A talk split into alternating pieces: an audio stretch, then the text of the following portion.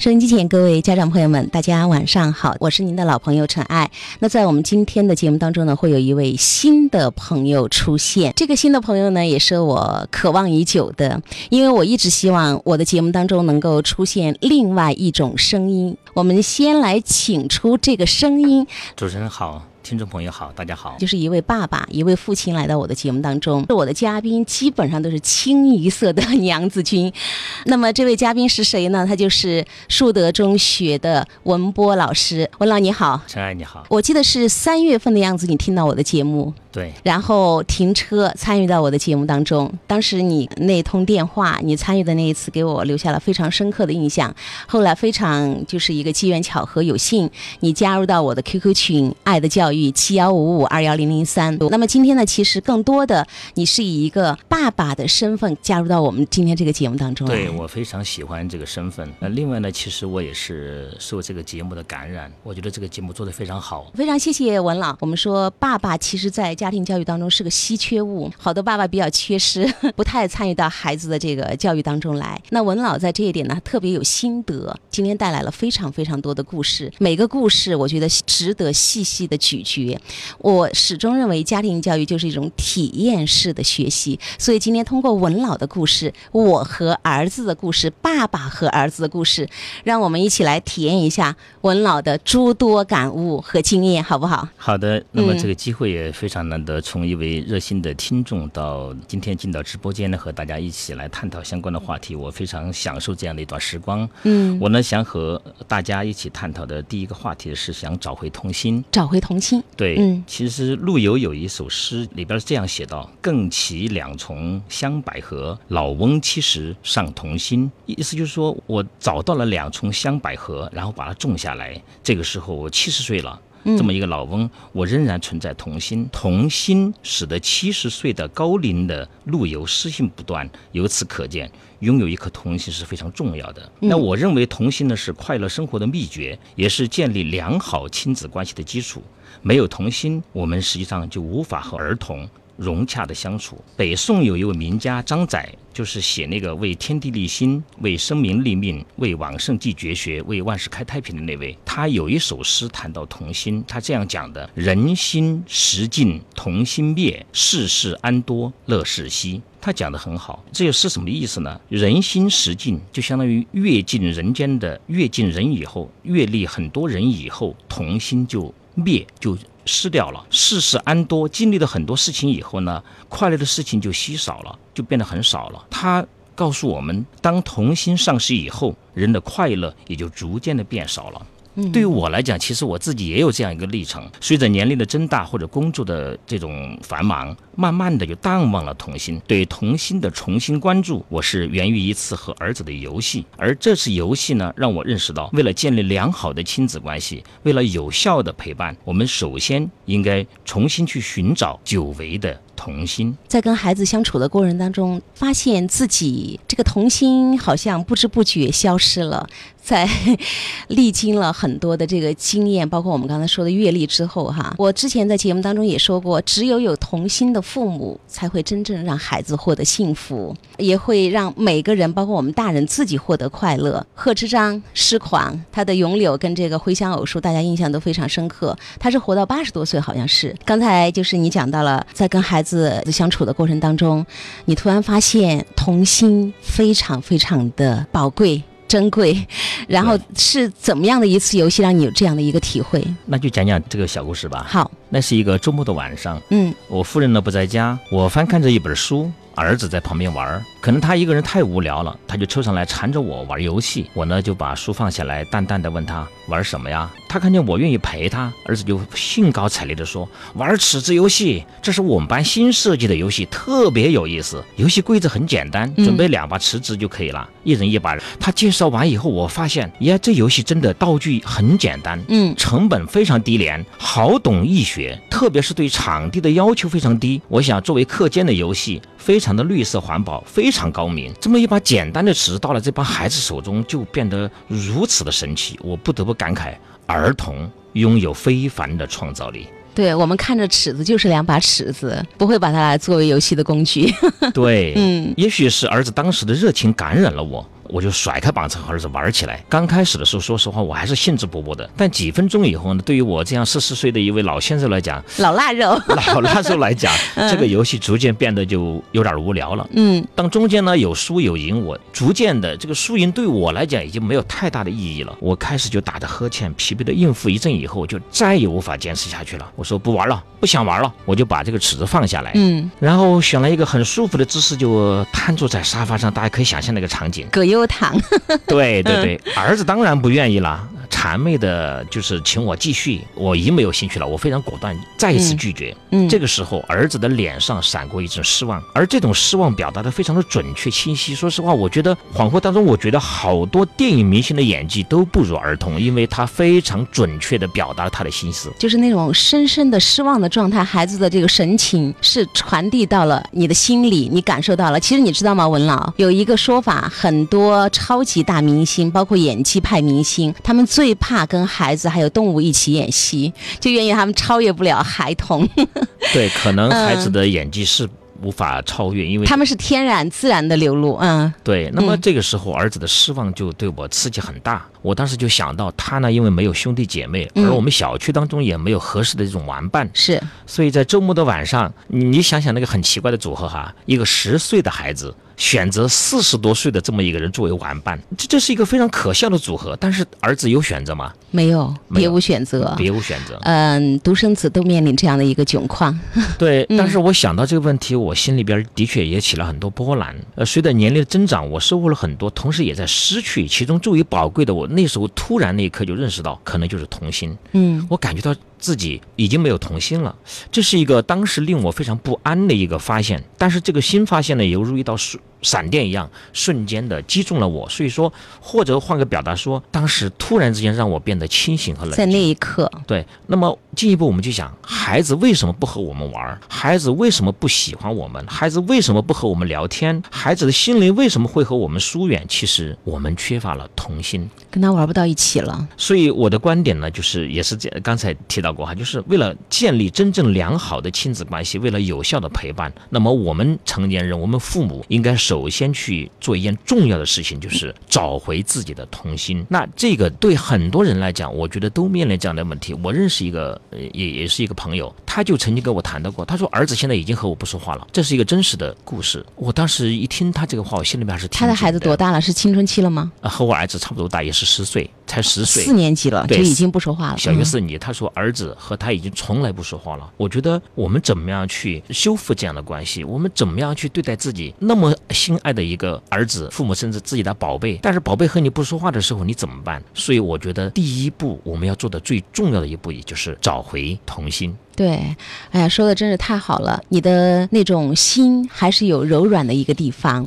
孩子的神情首先是打动了你，引起了你的思考。为什么孩子有那种失望的表情？为什么我不能陪孩子玩下去？然后你刚才提了很多三个、四个问题，打了个问号，十万个为什么就出来了。最后你发现是因为我没办法回到儿童的那种状态，我没办法跟他一起来完全全情投入的享受这个游戏。对。曾经有一个比方，就是说我们的人的心要像鸡蛋，鸡蛋的特点是什么呢？因为它内心非常的柔软。当然，它煮了以后，嗯，它就煮的过程就相当于我们生活的煎熬，这个时候它就不再柔软了。但是我们一定要去寻找内心那种柔软，那种对孩子的真诚的那种爱，把我们那颗已经磨练的比较坚硬的心。重新柔软起来，这是一个修炼的开始，也是文老认为最重要的一环。那么在家庭教育当中呢，我说通过讲别人的故事，我们来长自己的智慧。当然，每个孩子是不一样的，每个家长的生长环境，也就是我们提到的原生家庭都是不一样的。我们能不能做到，我们的孩子是不是也会这个样子？呃，都没有关系。但是我们从中绝对可以学到很多很多。就像文老通过他孩子深深的失望的表情，就在那么一瞬间击中。了这位爸爸，我们接下来将会讲第二个故事，也会同样带来这个文老的感悟。我们找到自己童心以后，接下来要做的事情是什么呢？我我想最重要的就是用童心去感知儿童的内心。毕加索呢有一句名言。我能用很短的时间就画得像一位大师，但是却要用一生的时间去学习像孩子那样画画，这说明童心非常的珍贵，非常的丰富。找回了童心，才能走进儿童的内心世界，敏感的觉察儿童的情绪变化。那么谈到这个呢，我这儿有个小故事，呃，故事的题目呢，我把它叫做“我没有错过儿子的好奇心”。这是差不多两个月前的发生的一个事情，橱柜的师傅上门的维修这个台面，因为那个橱柜的台面坏了，师傅上午十点多就来了，进门以后呢，就把那个工具箱一字摆开，然后很专业哦，用那个塑料薄膜等等，把厨房里边很多物件都把它遮好，就开始工作了。这个时候，十岁的儿子一向是对这方面的事情是非常好奇的，他肯定对这个感到非常新鲜，然后就去围观。这个时候，师傅说：“小朋友让一下，待会儿啊灰尘很重。”这个是他妈妈呢在客厅里边看书，马上也回头喊了一声：“啊，芊芊去做作业。”儿子很不情愿，拖了几十秒钟，还是慢吞吞的进书房做作业去了。那为什么他不愿意？因为错过了看热闹的好机会，当然不愿意了。这个时候呢，我在家做清洁，这个橱柜台面。怎么去修理呢？其实嗯我呢也非常好奇。刚刚想了一半，这个时候儿子就突然冲到我面前，他拿着一副耳机，得意洋洋地解释说：“啊，这个可以隔音。”我刚想说什么，儿子又回房间去了。哎，我说为什么说这个？哦，我想起来了，这个是因为工人的师傅已经开始工作了，厨房里边响起了很大很大的声音。这个时候儿子就想了一个办法，在耳朵里边塞上耳机啊，用这个办法，嗯，我觉得还不错。我就继续做清洁，但是突然之间。我想了一个问题，我就凑到门边，透过那门缝一看，和我想的是一样的。我想什么问题呢？我说儿子这个时候真的在看书吗？我仔细观察一看，其实他没有动笔，这个时候他在若有所思地玩着铅笔。我这个时候就读懂了他的背影。读懂了他的动作，我心里面就有数了。我就把门打开，笑眯眯地问他：“儿子，怎么没有做作业啦？太难了，我不会做。”我又问他：“想看吗？”这句话我没有说完整的，其实，嗯他一定知道我想表达的什么意思。嗯，然后儿子说不想看，停顿三秒钟之后，马上回过头来，谄媚的看着我，窃窃的笑说：“其实我还是想看。”我当然知道，家里难得有这样的事情。那么男孩子对于装修、维修这样的事情，天生兴趣是很浓厚的。那么这个时候让他去做作业，他的心怎么静得下来呢？于是我就对儿子说。去吧，去看看。儿子有点迟疑，像是没听清楚，又像是不确定我真实的意图。我加重了语气：“去吧，去看看。”哟吼！儿子好高兴，欢呼着冲出书房。这个时候，特别有意思的一个细节来了。嗯，他手上多了一个口罩，相隔不过两米的距离，我我就没看清楚他怎么掏出口罩的，早就动作非常快。做好了准备，嗯，对我脑当时就闪出一个词儿叫“蓄谋已久”。为什么？嗯所有东西你以为他在做作业，但其实他全部准备好了。准备这。些东西，对，所以我觉得那种厨房的声音虽然很大很刺耳，但是对他而言，对儿童来讲。它是一种诱惑，这个时候家长又不让去，那种欲求而不得、坐立不安的样子，我觉得可以想象儿子当时心里边是非常心痒痒的那种感觉。那想到这个样子，我心里边也是黯然失笑，觉得挺好玩的。然后呢，我就跟着儿子一起进了厨房。儿子问了几个问题，对于儿童来讲，好奇心满足之后，其实没过多久，儿子呢也离开厨房了。那么故这个故事呢就这样啰嗦半天，其实我觉得可以简单的说一句话，就是我没有错过儿子的好奇心。在当时那种情况下，他想看，家长不让看，这个时候心里边非常猫抓一样的，对。这个时候，如果那天我没有这样的念头，如果没有意识到这一点，那儿子永远就看不到这一幕了。而且作业也没有好好完成。作业期肯定是没有做好的，对所以对他来讲是双重的损失。当然，你要说把那个看完，他增长了多少能力也不见得，嗯但是这份经验对他来讲终身难忘。厨房这个坏了，孩子呢特别想看这个师傅怎么修理，然后妈妈呢是要去孩子做作业，然后文老师在做清洁。文老，你知道吗？这两个故事我注意到一个细节，我觉得家庭氛围特别的好。第一个故事你在看书。第二个故事，你的夫人在看书，你在做清洁，我觉得你真是一个好丈夫。就整个家庭，就是我我说的，家是孩子的港湾，一定就是这样营造出来的。所以这个我一定要提出来。呃，家长朋友们可以去想一下，你的家庭的氛围是一个什么样子的状态。我老说你在做清洁的过程当中，其实工人在操作的时候，你也有那个好奇心，突然就在想儿子，他对这个也应该有好奇心。你看，这叫同理心，懂孩子，懂了他的背影。爸爸把所有的这些细节，儿子的整个肢体动作，他的一些个行为举动，爸爸都看在眼里，记在心里，主动去问你想看吗？就像你说的，你并没有表达说你想看书吗？但是儿子心有灵犀的回答说我不太想看，三秒钟马上改给我起始，我想看。所以你没发现父子之间这个爱的流动、心有灵犀的状态是通的吗？有了爱以后，心意就能相通。觉得听故事，我们家长就会去想，我们跟孩子互动沟通，我们能不能够懂孩子当下的那个需求？我眼睛里边，我们能不能能看到孩子这一刻，他真正想要的是什么？你没有错过儿子的好奇心。也看到了孩子当下的需要，真的非常的棒。好的，因为我们找到自己的童心以后，刚才讲到，我们找到童心是干嘛的？我们用这个童心去寻找、去发现、去看见孩子。那么接下来这个环节呢，我想说，嗯，如果前边这个两部分我们做的比较好的，我们这个时候比较重要的一个话题就是平等之心了。平等之心与孩子的节奏感，这是我接下来想和各位听众朋友交流的话题。好，孩子关于听话还是不听话？这方面呢，我们我有一些反思，也想和大家聊一聊。比方说这么一个例子，我在家可能说，今天啊，儿子去给呃宠物狗加水加狗粮。嗯，儿子这个时候他可能一边在玩玩具，一边就会答应着好的。但是你会发现几分钟过去了，儿子还没有动。我想这样的场景不光在我们家，在很多家庭都是非常非常常见的。一般来说呢，可能有的家长就会说，哎，你这孩子怎么这么不听话呢？马上就可能会给孩子一顿臭骂。然后等孩子屁滚尿流去完成家长安排的任务以后，家长才满意了。对，我的命令得到执行了。对，那么家长总是喜欢嗯一下打任务。马上就行动的那种孩子，当然我也喜欢。但是如果孩子的行动和家长的预期有偏差的时候，我们怎么样来看待孩子？这才是我们真正需要讨论的话题。那遇到这样的事情，我们该怎么去处理？我们的孩子是不是就真的变得不听话了？我觉得平等之心和尊重孩子的。节奏感，我们中国的家庭教育比较缺乏平等的观念。是，呃，如果说这样的场景发生在父亲和母亲身上，可能就不一样。比方说，母亲对父亲说：“去给狗狗加狗粮。”这个时候，父亲忙着手上的事情，半天没有动身的话，母亲一般来讲是可以接受的。是的，他不会因为这件事情对父亲马上就歇斯底里的大喊大叫等等。但这样的事情一旦发生在孩子身上，就不一样了，为什么？因为我们可以容忍成年人的拖延，但是对孩子的拖延就绝对不能容忍。我想，这就是不平等的。你是我生的，你是我养的。对，嗯，为什么我说了以后，你你不能马上去动？这就是我们缺乏平等的心，因为我们忽略了孩子手上正在做的事情。可能这个时候孩子在玩玩具，他也可能在看电视，那么孩子可能在写作业。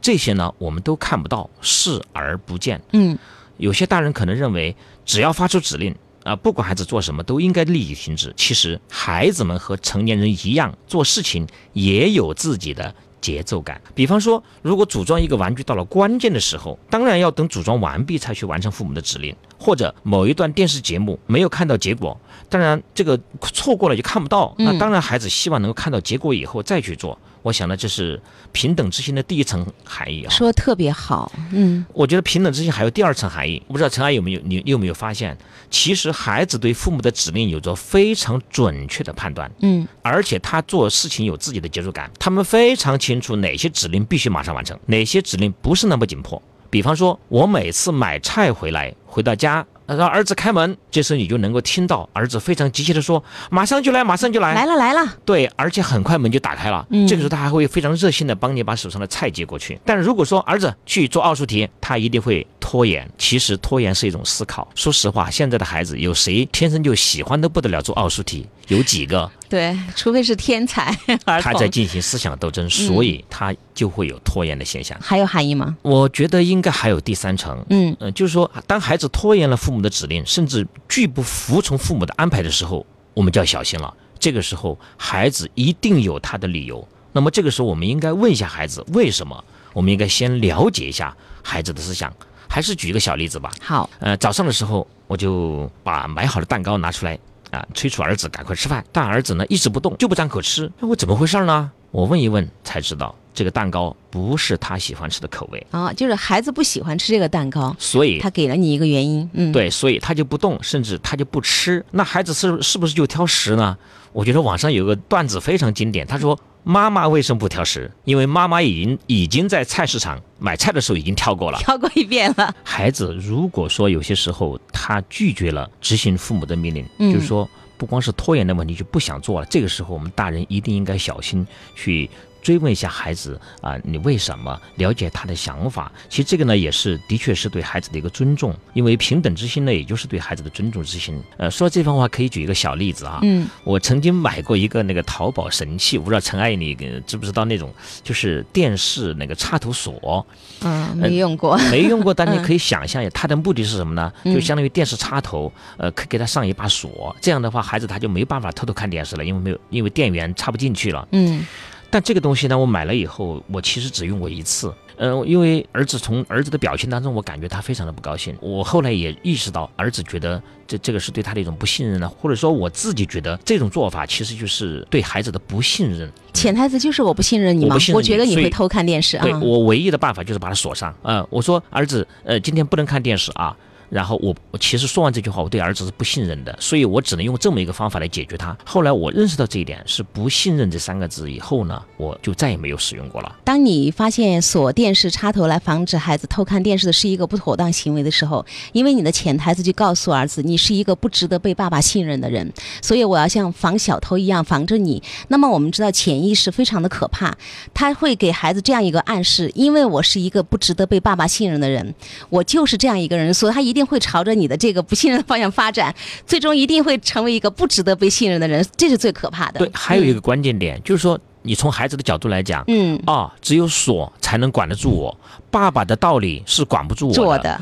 哎，你看他这个潜意识一旦形成更可怕，是对他来讲以后。老师说不服我，你只有什么规章制度才能说服我，那就麻烦大了。可能有个别的父母，嗯，就是当一旦孩子他没有去按父母的这个心意去做某件事情的时候，这个如果这个家长比较粗暴，他往往就会就会动手用暴力去解决问题。这个是呃家长缺乏平等之心的最极端的那种表现，动不动呢就武力相向，孩子受到的伤害是很大的。其实这样一种行为还是比较常见的。我有个朋友，嗯，他就打儿子，第一次没。没打着，把电视机打坏了。隔了几个月，再一次打，再次打的时候，问题就非常严重了，直接把儿子的牙就打断了。有多暴力？嗯，非常暴力。我每次想到这个故事，我心里面就特别痛。我我觉得为什么我们父母会这样去变得这么恐怖？嗯，包括我另外一个朋友也是，他的听力就不行，你知道吧？他右边耳朵就听不到。嗯，我就问他怎么回事儿，他一直不想说。后来很长时间我才了解到，他那个耳朵就小的时候有一次。